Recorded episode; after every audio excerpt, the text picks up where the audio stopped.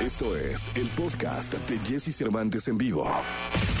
Lo mejor de los deportes con Nicolás Romay. Nicolás Romay.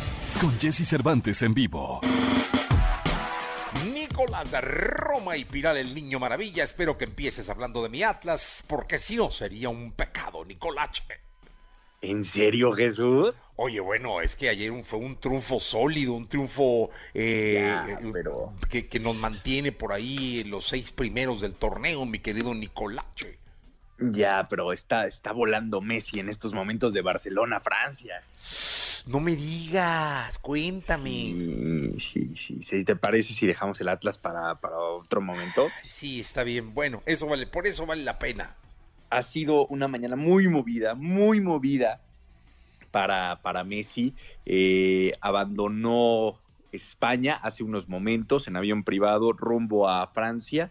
Está por aterrizar en cualquier momento, en donde ya lo esperan, primero para exámenes médicos y después con una alfombra roja en el Parque de los Príncipes para hacer la presentación, el anuncio oficial y que Leonel Messi sea nuevo futbolista de París Saint-Germain. Con esto, el París estaría armando un equipo de época, Jesús. Y aparte, tenemos que tomar en cuenta que pasó de gastar millonadas, porque el París pasó de, gastar muchísimo dinero en fichajes, a traer a jugadores gratis.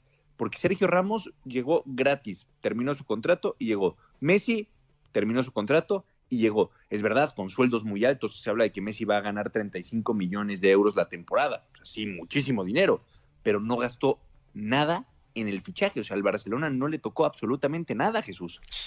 Oye, que, al final resultó ser una, una buena estrategia mediática, sobre todo porque fuera de, de la edad que pueden tener estos dos jugadores, el tenerlos juntos va a hacer que, que por lo menos el próximo torneo el mundo entero tenga los ojos puestos el Paris Saint Germain. Sí sabemos que los sueldos eh, van a ser fuertes, pero ¿cuánto hubiera costado fichar a Lionel Messi? No, bueno, y es que imagínate, o sea, comprar a Lionel Messi te hubiera costado más de 100 millones de euros. Entonces ahí está eh, la gran oportunidad del París, de decir, oye, yo no voy a gastar 100 millones de euros en la ficha de nadie, entonces en sueldo te puedo dar tus 35 millones de euros. Perfecto. Se habla de dos temporadas las que estaría firmando con el París y ya después veremos, ¿no? Después veremos cómo se desenvuelve Lionel Messi, qué tal se adapta. Va a ser un equipo que, que tendría Jesús que ganar la Liga de Francia, como a ti te gusta decir, caminando. O sea, Sí. tendría que pasar por encima de absolutamente todos. Estás hablando de Neymar, pero Mbappé, pero Messi, pero Sergio Ramos, pero Donnarumma. O sea, es un equipazazazo. Oye, sí, ya creo que ya le voy al París. creo que ya le voy Es- al Atlas y al Paris Saint Germain. y al París Saint Germain. Ahora la, la gran pues expectativa es ver competir a- al París en Champions League. O sea, ver a este equipo de París Saint Germain competir en Champions League. Está obligadísimo, es el candidato número uno desde ya a competir en la Champions, en la Champions League. Entonces nos vamos a divertir sin duda alguna, pero esto va, va a desencadenar muchas cosas. De entrada a la Liga de España que se queda sin figuras, sin estrellas. Hoy, ¿quién es la estrella de la Liga de España, Jesús? Sí, la que, la que mucho tiempo fue reconocida como la Liga de las Estrellas. Claro, hoy no tiene estrellas. O sea, hoy desde hace mucho tiempo que se fue Cristiano Ronaldo, ahora se va Messi, se va Sergio Ramos. ¿Quién es la estrella de, de España? ¿Quién es la estrella? Y la Liga de Francia, que es una liga pues más chica, humilde, pues ahora tiene al Paris Saint-Germain. Entonces, fíjate cómo todo, patrocinadores, derechos de televisión, todo ahora va a apuntar a Francia y España va a bajar, o sea, va a tener un impacto directo. Sí, no. Oye, pero al final entiendo que la liga fue la que puso ese tope que, que impidió que el Barça firmara a Messi, ¿no? hay, hay, ¿cómo decirlo? Hay una guerra interna en, eh, en la Liga de, de España que es brutal entre Javier Tebas, que es el presidente, y Laporta y Florentino Pérez, presidente de Real Madrid y de Barcelona. Hay un fondo de inversión que quiere inyectar muchísimo dinero, miles de millones de, euros en la Liga de España, pero compromete los derechos de televisión por los próximos años. Al mismo tiempo, la liga defiende que lo que está haciendo es darle valor a los, a los derechos de televisión, algo que tanto Real Madrid y Barcelona decían que ya no iba a pasar, que todo iba para abajo. Entonces, eh, se están peleando entre ellos. La liga si- siempre le dijo al Barcelona, oye, si tú quieres quedarte con Lionel Messi, puedes quedarte con Lionel Messi, está bien, pero tienes que aceptar que este fondo de inversión mete esta cantidad de dinero para que tú puedas sanar tu deuda y para que así pueda elevar la masa salarial.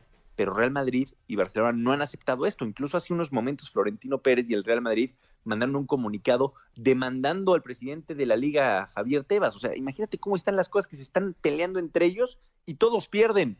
Los equipos, la liga y por supuesto los aficionados, que parece que son los que menos les importan. Sí, caray, es, ya, ya muero por ver esa fotografía de, de, del nuevo cuadro del Paris Saint Germain.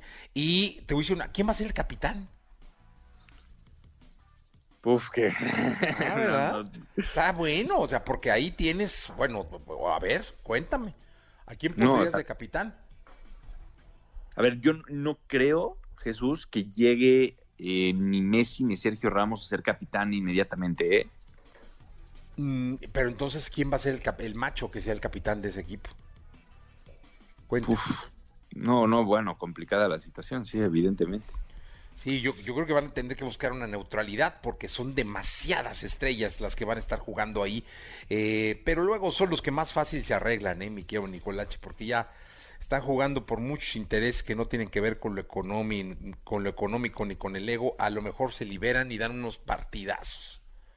Sí, sí, sí, sí. A ver, estoy de acuerdo contigo. Pues, es, es un gran reto, es un gran reto, tiene un equipazo el país, que no solamente es Sergio Ramos y, Messi, también está Icardi, pero Mbappé, pero Drexler, es que Ander Herrera, eh, Keylor Navas va a estar en la banca, o sea, es de locos lo que están pasando con el Paris Saint Germain, de verdad que parece que están en un videojuego, ¿no? Donde todo es fácil.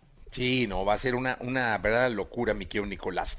Pues te escuchamos en la segunda, son las 7 de la mañana con 54 minutos. Espero que en la segunda sí le dediques a mi Atlas, que por ahí anda, ¿no? Un poco de, de, tiempo para cantar lo que fue ayer ese triunfo mágico en contra del Pachuca.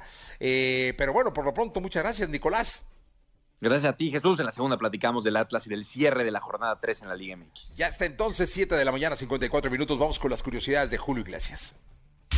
Las curiosidades. Ya vi la alfombra roja, está cañón, ¿eh? No, bueno, está una locura. O sea, pero ya es un hecho que firmó, ¿no? Pues dicen que ya se arregló, tienen que pasar exámenes médicos y firma, pero pues ya dijo que sí. Sí. No, ya están ahí, pues no, hombre, es una, una locura ya, ¿eh? Una locura. qué loco. Bueno, mi querido Nicolache, démosle a la segunda. Escucha a Jesse Cervantes de lunes a viernes de 6 a 10 de la mañana por Exa FM.